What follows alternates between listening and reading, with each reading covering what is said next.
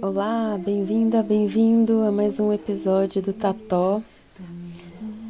No episódio de hoje eu vou ler um trecho do último livro que eu li, que se chama Tudo é Rio, da escritora Carla Madeira, publicado pela Record, pela editora Record. E, está na, essa aqui eu peguei na biblioteca Camila Cerqueira César, era a décima edição. Eu gostei bastante desse livro e tô para devolver. Então, vou fazer, vou compartilhar um trechinho. Deixa eu ver aqui, vou ler alguns capítulos.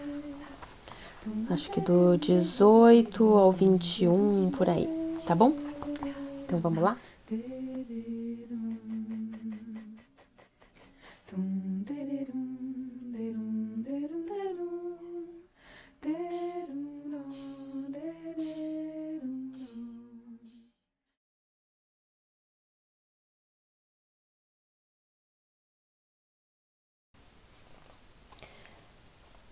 Bem, vou começar aqui pela contracapa, que tem um trecho bem bonito do finalzinho do livro.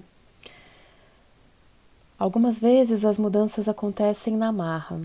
Uma guilhotina afiada corta as nossas mãos e todas as rédeas escapam.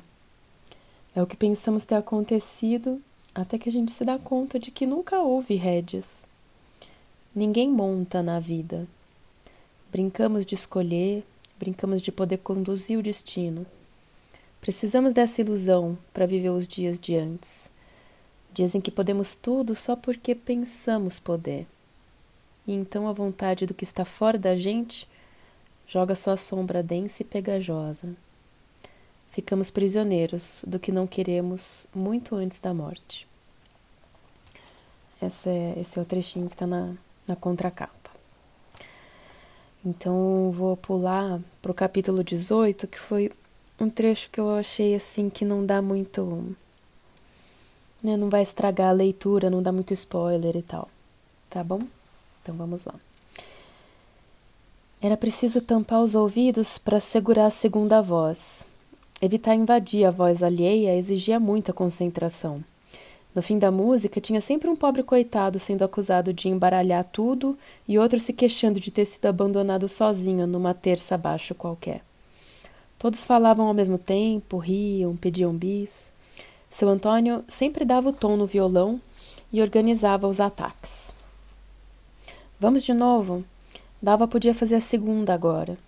E assim a cantoria entrava, noite adentro. Venâncio nunca cantava, mas ouvia atento, não tirava os olhos de Dalva. Participar daquela família foi uma mudança profunda na vida dele. Ficava impressionado com a liberdade de uns com os outros. Existia um calor entre eles. Depois da morte do pai, passou a levar a mãe junto por insistência de Dona Aurora. Dona Inês se encantou com a alegria, a amizade, as boas conversas que viveu ali. Agradeceu a Deus por Venâncio ter encontrado Dalva na vida. O namoro seguiu adiante. Os dois davam certo no corpo e na alma, faziam tudo juntos. Eram longos os beijos e longas as conversas. Venâncio se tornou um outro filho de Aurora e Antônio. Prestativo, dedicado, trabalhador. Passou a dominar com competência a marcenaria. Tomava a iniciativa de consertar toda a madeira, maltratada na casa do sogro. Visitava a venda sempre que podia, atrás de alguma manutenção a ser feita, e arregaçava as mangas para ajudar no que fosse preciso. Conquistou todo mundo com seu jeito discreto. Mas como nada nesse mundo tem um lado só, a grande fraqueza de, de Venâncio mostrou sua força. Dalva preferia não ver, e Dona Aurora, embora preferisse também, não conseguiu escapar. Viu. Venâncio sofria de ciúme. Não era um ciúme comum daqueles que provocam cenas inflamadas, caras emborradas, atitudes intempestivas ou retiradas dramáticas. Era um ciúme calado, profundo, triste. Nas noites em que a casa se enchia de amigos dos irmãos de Dalva, Venâncio ficava sem lugar. Vigiava os olhares o tempo inteiro. Não tinha sossego. Procurava a certeza de que tinha razão. Era como se tentasse se preparar para o pior, ganhando em troca o consolo de não ser pego de surpresa. Eu sabia, eu disse que ia acontecer. A graça de Dalva cantando, sua voz afinada, a maneira como ela emprestava sentido ao que as músicas diziam, seu jeito de corpo, eram tão atraentes para ele que não podiam deixar de ser para todos os rapazes da sala. Na cabeça de Venâncio, quem olhasse para ela não escaparia de seus encantos. Era impossível não se apaixonar. Seriam todos tomados por um desejo incontrolável de conquistá-la. Se torturava inseguro, sufocado de contradições. Queria apagar a luz de Dalva na sala e acender no quarto, só para ele. Muitos desses rapazes eram amigos de longa data da família. Tinham crescido com Dalva e seus irmãos. Eram de casa. Dividiam uma intimidade antiga. Entrosados, brincavam uns com os outros, livres na zombaria. Compartilhavam divertidas histórias de um passado comum. Entre eles existia alguma coisa que não estava ao alcance de quem chegou depois.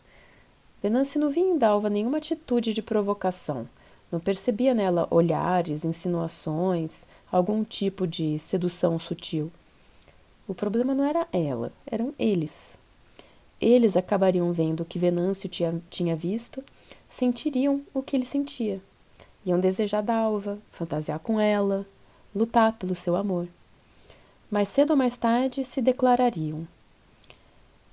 Era nesse inferno que as certezas de Venâncio caminhavam. Não pensava em brigar com Dalva, pensava em se livrar dos rapazes. Ruminava, arquitetava, e quando as alternativas iam ficando violentas, ele mesmo afastava os pensamentos sem poder impedir que eles retornassem, insistentes. Aurora percebia de longe a agonia de tomar conta de Venâncio. A agonia tomar. Opa, peraí. Aurora percebia de longe a agonia tomar conta de Venâncio. Via ele mergulhar nos olhares, tentando decifrar os afetos, tenso na vigília. Algumas vezes pensou em tocar no assunto, mas confiou que com o tempo as coisas iam se ajeitar. Ninguém tem culpa de sentir o que sente. Vênus é novo, esse fogo de querer controlar tudo passa. A gente acaba aprendendo que pode muito pouco. Depois, o que importava mesmo é que o genro não descontava na filha a aflição que se apossava dele. Pelo contrário, deixava a Dalva fora dos temores que desarrumavam ele por dentro. Ela nem dava notícias, ficava à vontade na presença dele. Não se inibia nem tomava conta demais. Quando via Venâncio longe, com o pensamento agarrado em alguma coisa, reconhecia o jeito dele de se afastar e não se desgastava. Chegava perto, manifestava carinho e voltava para a roda. Aos poucos ele também voltava ao normal e a vida seguia. Por isso, no dia em que Venâncio perdeu a medida, Dalva levou um susto de verdade. Teve raiva e vergonha misturadas. Brigou feio. Era meio da tarde, céu de abril, azul firme como todo ano. Nunca chovia no aniversário de Dalva. À noite, a Aurora ia assar um empadão de frango caipira, esticado no tabuleiro. Foi um pedido especial da filha no primeiro aniversário ao lado de Venâncio. Uma homenagem, tamanho família, às empadas, já confirmadas como madrinhas de casamento segundo a troça familiar. Bateram na porta e Dalva foi atender. Era Ildeu, um amigo da casa de longa data, que também fazia aniversário no dia. Nasceu dois anos exatos antes de Dalva. Era o melhor amigo de seu irmão mais velho, Túlio. Tinha o apelido de Bambu, por ser claro, alto e magro. Sua visita no dia do aniversário era sagrada. Vinha dar e ganhar abraços, sempre mais cedo, porque o costume era passar a noite com a, com a própria família. Aurora guardava infalível um presente esperando por ele. Aposto que é bambu. Abre lá, Dalva. Dalva foi abrir o portão no exato momento em que Venâncio dobrou a esquina. E o Deu entrou no alpendre fazendo mistério com as mãos escondidas nas costas. Carregava um buquê de flores do campo, coloridas e delicadas. Venâncio viu, Parou para acompanhar de longe a cena. Adivinha o que tem aqui? Um presente para mim? Não acredito, bambuzinho! Dalva se alegrou, se colocou diante de Eudeu a uma distância menor do que de costume e implorou charmosa: Mostra, vai! Eudeu trouxe as mãos para frente, revelando o buquê com seu laço de fita acetinado. Uma flor para uma flor, zombou com carinho. Dalva levou as mãos ao rosto e deu um gritinho de alegria. Sapateou, de leve. Era a primeira vez que ganhava flores. Com os olhos fechados, respirou profundo, tentando sentir o perfume. Eudeu roubou uma flor e colocou-a atrás da orelha de Dalva. Passou a mão por seus cabelos, se aproximou para um abraço apertado e sincero. Feliz aniversário, Dalvinha. Para Venâncio, que via sem ouvir, a conversa era outra. Imaginou uma declaração de amor com riqueza de detalhes. Não teve dúvida do desejo que presenciava. Eu sabia que ia acontecer, pensou no texto completo. Ele dizendo que estava apaixonado, que esperaria por ela o tempo que fosse necessário. Eu sabia. Acompanhou a reação de Dalva paralisado. Viu quando ela se colocou diante daquele ossudo estúpido, olhos nos olhos, quase sentindo o hálito um do outro. Viu quando ela levou, levou as mãos ao rosto, sua dancinha sedutora, a intimidade da flor sendo colocada em seus cabelos. Nessa hora, começou a correr em direção aos dois. Trombou em algumas pessoas, atravessou a rua sem olhar, chutou o portão para entrar e partiu para cima de Udeu. Deu um soco na cara dele com toda a força que pôde reunir. Com o rosto arrasado, Udeu caiu no chão atordoado, fazendo um corte severo no braço, que estourou na quina da escada. Os gritos foram ouvidos de dentro de casa. Você não encosta a mão no que é meu, que eu não encosto a mão no que é seu, seu merda. Dalva, tomada pelo susto, levou um tempo para entender o que estava acontecendo. Bambu sangrando, o rosto maltratado por uma dor insuportável, não encontrava o que dizer. O transtorno absurdo da agressão cancelava qualquer reação razoável. Aquele segundo de paralisia foi sendo rompido com a chegada das outras pessoas da casa. Aurora correu ao socorro de bambu, estirado no chão, rosto e braço encharcados de sangue. O que aconteceu? Bambu, meu filho, o que foi isso? Dalva começou a chorar alto, repetindo insistente. Venâncio, você tá louco? Você tá louco? Louco? Levaram bambu para dentro enquanto Dalva, andando de um lado para o outro, recitava incrédulo, chicoteando o ar. Louco! Você ficou louco! Venâncio engoliu em seco, teve vontade de chorar. Não sabia como começar a se defender. Mostrar que tinha razão, não estava louco. Tinha visto aquele merda se engraçando com Dalva. Sentiu o solavanco seco da voz dela cuspindo revoltada. Vai embora. Dalva, me escuta, eu vi. Vai embora. Agora. Agora. Ela virou as costas e entrou. Uma sensação de redemoinho misturando água suja com água limpa foi esfriando a espinha do Venâncio. A certeza do que tinha visto começou a se diluir. O transparente virou barro. O amor não é incondicional coisa nenhuma tem suas fragilidades de matéria orgânica. Estraga, esgarça, rasga, inflama, acaba. E como acaba? É feito gente, depende do que vive. O medo esmagou o coração de Venâncio. Não sabia desfazer o que estava feito. Sentia vergonha de ser o que era, filho de seu pai. Experimentou o que odiava nele. Caminhou até o portão esperando que Dalva gritasse seu nome, mas o silêncio permaneceu imóvel. Lembrou o olhar de Dona Aurora para ele depois de ver bambu sangrando no chão.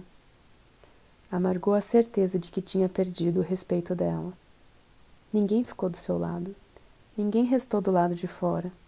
A porta estava fechada. Foi para casa sem consolo. Repassava a cena de bambu e dalva. A proximidade dos dois, a intimidade explícita. As brasas ainda ardiam acesas, prontas para incendiar de novo. Não sabia o que sentir Ia da certeza à dúvida, da razão à culpa, do ódio ao amor sem intervalo. A dor de ser sozinho, sua velha conhecida, latejava como nunca. Eu sabia. Dentro de casa, todos os cuidados eram com bambu. A Aurora limpou o sangue do rosto e do braço dele, se desculpando por tudo aquilo. Estavam todos falando alto ao mesmo tempo, discutindo o que tinha acontecido, fazendo suposições, distribuindo sentenças. Dalva, mesmo tendo sido a primeira a se revoltar, não queria ouvir os irmãos condenando Venâncio daquele jeito. Era como se esse direito fosse só dela, como se, em meio a toda a raiva, sobrasse espaço para querer protegê-lo. Ela saiu de perto e se trancou no quarto. A Aurora encerrou firme a conversa. Chega, vamos mudar de assunto. É um absurdo o que Venâncio fez, não vai escapar de um belo puxão de orelha mas ele continua sendo o namorado de Dalva e uma pessoa da família. Retomou então o que teria sido um bom começo. Abraçou Bambu pelo aniversário, se desculpou, deu presente, como de costume, e pôs um empadão no forno especialmente para ele. Aos poucos, o perfume do manjar foi resgatando a saúde de todos. Tudo ia se ajeitar, o tempo nunca falha em suas habilidades. Naquela noite, o aniversário de Dalva estava condenado. Mesmo assim, a família se reuniu em volta da mesa. Os assuntos banais tentavam encobrir o mal-estar que pesava sobre todos. A comida boa, a sobremesa de festa, o parabéns cantado com o batuque nos copos, na mesa, no metálico dos talheres, seguiram como de costume. No meio da festa, bateram na porta. Segundo depois, segundos depois, Dalva recebia uma caixinha de madeira e um cartão. Reconheceu na hora as mãos habilidosas de Venâncio. Dentro, um anel de noivado. Estava sendo pedido em casamento. O esquecimento começava a jogar o seu manto. Capítulo 19 Falam tanto sobre a vida de casado, de como ela acaba com o amor, de como se tornam distantes os que vivem ao alcance das mãos. Afirmam que é destino da intimidade abrir passagem para a indelicadeza, que a disponibilidade afasta o desejo e a convivência mina o afeto, como se essas fossem leis imutáveis. São fartos os exemplos dos que vivem juntos apenas se tolerando dos que se destroem com o empenho com que se beijavam. Que falem os, maus, os mal-amados sobre suas profecias amargas, que sinalizem os abismos, as curvas, as areias movediças, nada comoverá. Não há quem convença um apaixonado com a dor alheia. Nem a própria dor pode salvá-lo. Cite todos os casos, reúna os parentes infelizes no amor, pregue nas paredes as páginas policiais escritas com sangue e paixão, nada demoverá os que foram fisgados. Quando ouvi essa conversa de que para acabar com o amor basta casar, as piadas grosseiras sobre casamento, Dona Aurora tomava a palavra indignada. Bobajada! Estão querendo uma saída só para o amor? Tolice! São infinitas. Porque foi assim com dez, não quer dizer que vai ser com onze. Não é assunto exato. Cada um que sabe, cada um que vive. Eu e Antônio estamos casados há 26 anos. Nem sempre é bom, nem sempre é ruim. Desconheço a balança que mede isso. É o que é.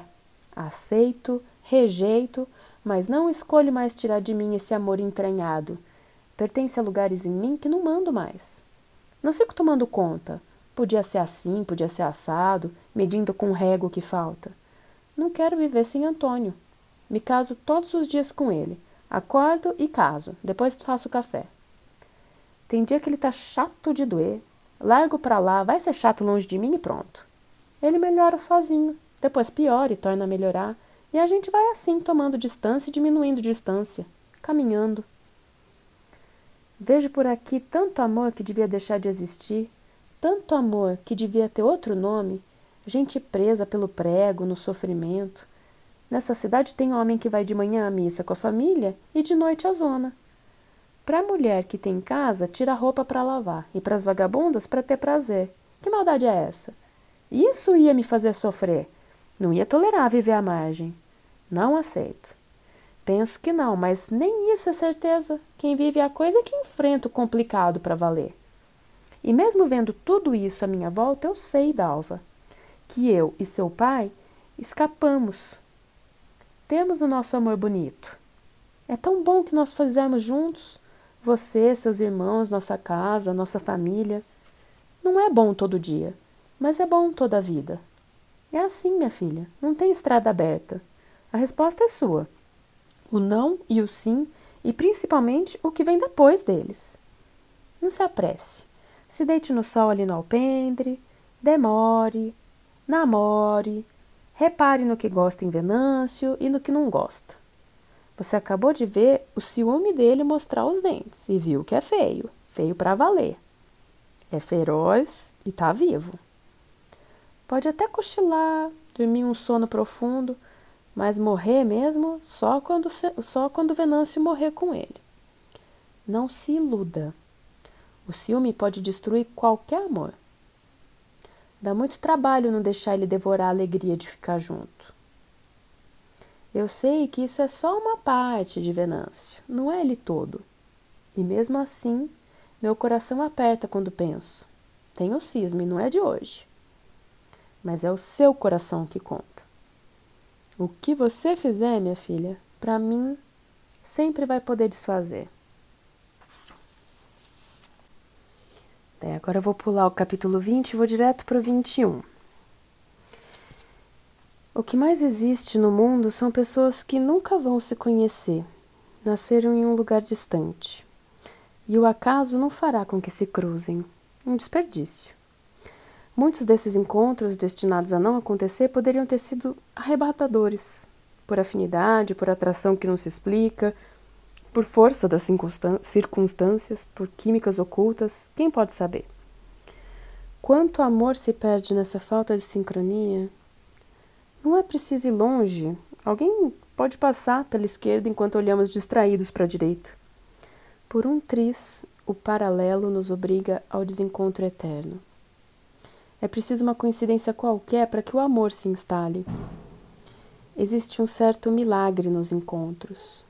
Não é tolo dizer que o amor é sagrado. Antônio morava do outro lado do país, e mais a mais de quatro mil quilômetros de Aurora. Nunca sentia vontade de sair da fazenda, especialmente nas férias.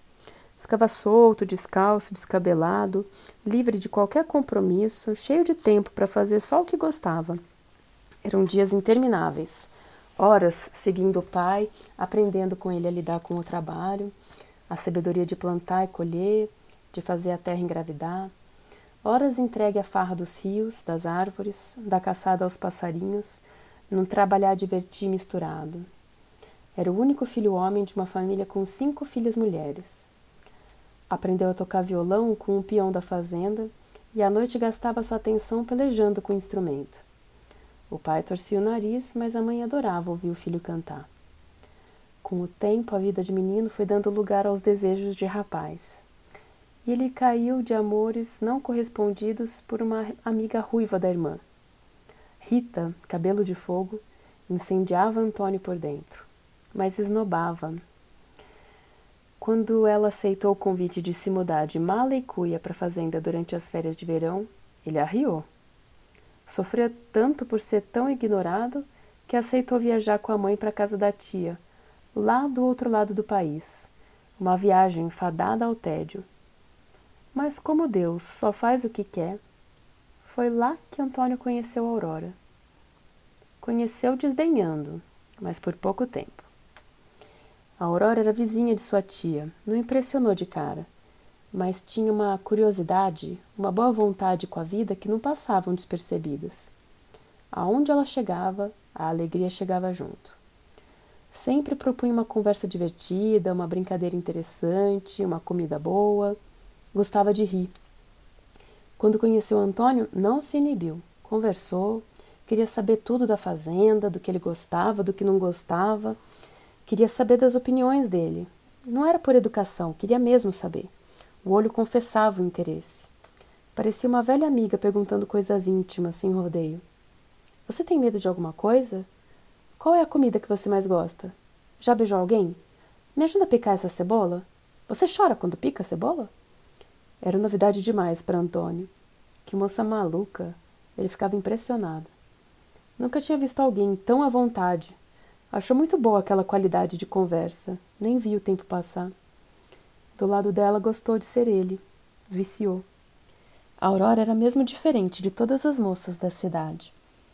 Seu pai, um homem muito culto estudioso, que viveu na França muitos anos, imerso em toda a liberdade, igualdade e fraternidade que a história conseguiu enredar, criou a filha querendo que ela aprendesse a ter suas próprias opiniões. Afastou Aurora dos preconceitos que uma cidade que vive entre a igreja e a zona costuma ter. De um lado, um deus alcoviteiro, capataz, com um caderno de notas na mão registrando cada deslize, especialmente o das mulheres. Do outro, um deus permissivo, vista grossa e cúmplice dos homens. A mãe entrou com a poesia, o jeito prendado, as rimas na ponta da língua, a amizade com as panelas e as agulhas. No meio desses fermentos, a convivência com as pessoas do lugar acostumadas a culpar as putas pelos pecados dos homens, emboladas na superstição, no mal olhado, no fogo eterno, bem que tentou deixar suas marcas. Botar a aurora na forma da ignorância. Mas ela reconhecia esses atrasos sem arrogância e acabou escapando de boa parte deles. Mesmo não tendo estudado muito, tinha treino em refletir. Herdou do pai a habilidade com as palavras. Aprendeu que a verdade não tem dono, que é duro demais existir e que ninguém precisa ajudar ninguém a sofrer. O sofrimento vem sozinho, tem pernas, mas cedo ou mais tarde ele aparece. O que a gente tem de buscar é a alegria. Essa se esconde, delicada, na correria dos dias. Não se oferece de pronto, quer ser encontrada, surpreendida, amada. De todas as coisas que a Aurora aprendeu com a sabedoria do pai e a suavidade da mãe, a que mais se tornou parte dela, como se fosse de nascença, foi não condenar ninguém. Tinha compaixão. Encontrava sempre um atenuante, onde todo mundo só via culpa. Quando veio visitar a tia, Antônio não sabia que estava pondo um milagre em andamento. Sair do inferno de Rita e cair na brisa suave de Aurora era Deus agindo de cabeça fria. Não queria mais voltar para a fazenda, queria se casar. Assustou com ele mesmo por ter uma certeza tão precipitada. Criou coragem de se declarar e experimentou os efeitos de ser correspondido. Eu caso, disse Aurora sem dar voltas. Antônio moveu os céus e terras, enfrentou o desgosto do pai, a aflição da mãe, o você que sabe do sogro, as alfinetadas dos amigos, a inveja dos rivais, a indiferença de Rita, a saudade das irmãs. Enfrentou quatro mil quilômetros para cima e para baixo, e, mais arduamente, o papel em branco disposto a longas cartas de amor para manter o coração de Aurora ocupado. Um duelo entre ele e as rasuras. Três anos depois se casou. Comprou o sítio com a ajuda do pai contrariado e ainda assim generoso. Abriu a venda e começou a ter filhos. Túlio, Dalva, Elis, Elsa, Euclides, Mateus, Isadora. Raramente visitava os pais e quase nunca recebia a visita deles. Era longe demais. Agradecia a Deus todos os dias por ter encontrado a Aurora. Nunca olhou para trás pensando que podia ter sido diferente. Mas no vácuo do peito, num lugar sem nome de tão indefinido, sentia uma saudade insistente da fazenda e da família. Sabia que um dia ia ter que voltar. Tinha interrompido cedo demais a vida ali, estava incompleto reservou. E tocou para frente até que percebeu uma carta da mãe. Volta, meu filho, está muito difícil sem você. Parecia que ele tinha saído de casa há dias e não há anos. Foi pouco antes do casamento de Dalva. A agonia começou. Os argumentos comoveram Antônio. A saudade que doía no pai também doía nele. Só que no pai, a proximidade da morte aumentava a dor. Atormentado, precisava de sossego para morrer. Antônio achou que devia isso a ele. O tempo estava acabando e sentiu que não podia mais adiar. Decidiu voltar. A Aurora deu apoio, entendeu que era o certo a fazer. Depois das festas de Dalva e Venâncio, a notícia caiu como uma bomba. Iam embora, todos. Os protestos foram volumosos. Ninguém queria ir. Espernearam, argumentaram, ameaçaram. Lágrimas escorreram, portas bateram, a, a revolta foi barulhenta. Antônio ficava abalado, entrava em dúvida, achava que estava pedindo demais, mas Aurora não vacilava. Nós vamos, argumentou com os filhos. É importante demais para o pai de vocês, para a família dele. Nós vamos. Ninguém precisa ir gostando, de cara boa. Quem está com o coração apertado, leva ele apertado mesmo. Fazer o quê? Deixar ele para trás? Vamos tristes, chateados, mas vamos. É a hora do pai de vocês acertar as coisas com o pai dele. E ninguém fica. Túlio até tinha idade para debandar, mas não tinha recursos. Propôs ir morar com Dalva e Venâncio, mas Aurora não permitiu. Eles estão começando a vida juntos, agora é para ser só os dois. Quem sabe mais para frente. Estava decidido. Quando Dalva voltou da lua de mel e ficou sabendo, as providências já estavam adiantadas. Foi como chegar a encontrar o defunto enterrado sem ter vivido o velório. Viver longe do pai e dos irmãos parecia difícil, mas longe da mãe seria insuportável. Ela agora tinha a própria casa, mas era logo ali. Perto, junto. Não estava preparada para aquela distância toda. A fazenda era longe demais. Seriam meses sem ver a família. E a música? Os aniversários? O colo? E todo mundo falando ao mesmo tempo, a roupa emprestada das irmãs. E as empadas. Não vai, mãe. Eu não vou dar conta de ficar aqui sem você. Vai sim, vai dar conta sim. A Aurora não mordia a isca.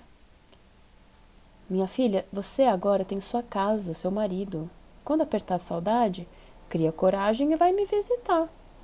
Pensem como vai ser bom a gente se ver com muita saudade. Aurora não embarcava no drama. Organizou tudo de bom humor, mesmo estando cercada de emburrados. Mas quando chegou a hora de ir, a coragem estava anêmica. Não despistou. Chorou abraçada à filha, sabendo da saudade que enfrentaria. Sentiu que não ia pro... que não ia proteger, Peraí. sentiu que não ia poder proteger Dalva de mais nada. E isso para uma mãe é uma espécie de adoecimento. Eu vou fazer aqui uma pequena adição de um trechinho de um outro capítulo, porque eu ia já publicar com essas, com a leitura desses três capítulos, mas eu senti que estava faltando ainda assim uma parte da essência do livro. Então eu resolvi achar um trechinho que para mim marcou muito. É para tentar não estragar a leitura, não dar nenhum spoiler, eu vou falar é, só um pedacinho, mas é uma, uma parte muito importante. Então vamos lá. Lembrou de Dona Aurora e a aflição esquentou ele por dentro, pesou toneladas. No dia seguinte que esmurrou bambu e pediu Dalva em casamento, ela amanheceu na sua casa. Chegou cedo, quase com o sol. Dona Inês abriu a porta numa alegria sem tamanho por receber a sogra do filho. Serviu café fresco que tinha acabado de fazer com broa de fubá quente nem atentou para o óbvio de que uma visita tão cedo é movida pelo que não pode ser adiado. Ficou lá fazendo sala, sustentando a conversa, sem desconfiar do assunto que trazia Aurora ali. Venâncio acompanhou calado, só da boca para fora. Por dentro, dúvidas, vergonha, medo falavam alto.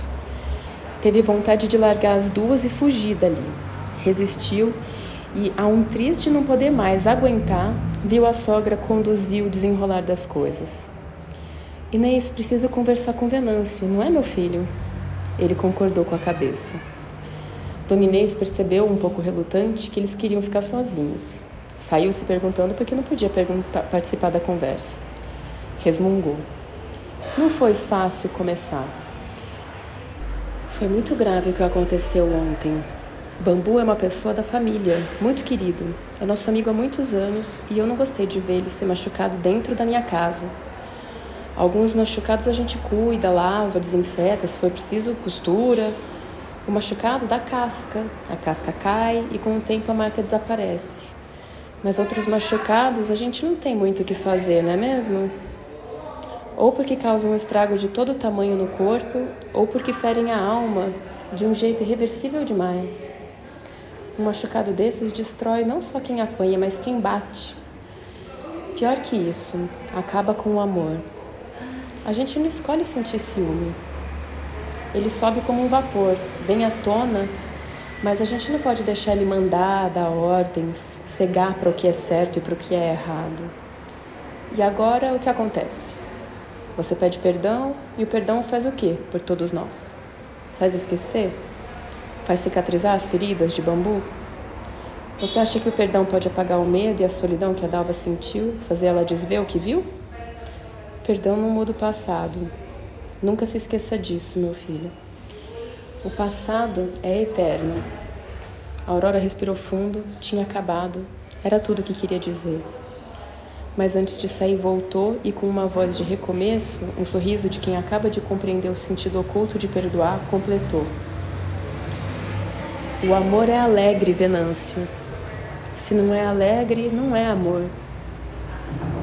Venâncio apertou mais o filho, queria cair de joelhos e rezar. O perdão faz o quê? Faz o quê? O amor estava perdido, com ou sem perdão. Nunca mais o amor de antes. Sangrava uma hemorragia de amputação. Nenhum castigo seria maior do que esse. Acelerou, quase corria. Já sabia onde encontrar um pouco de bondade.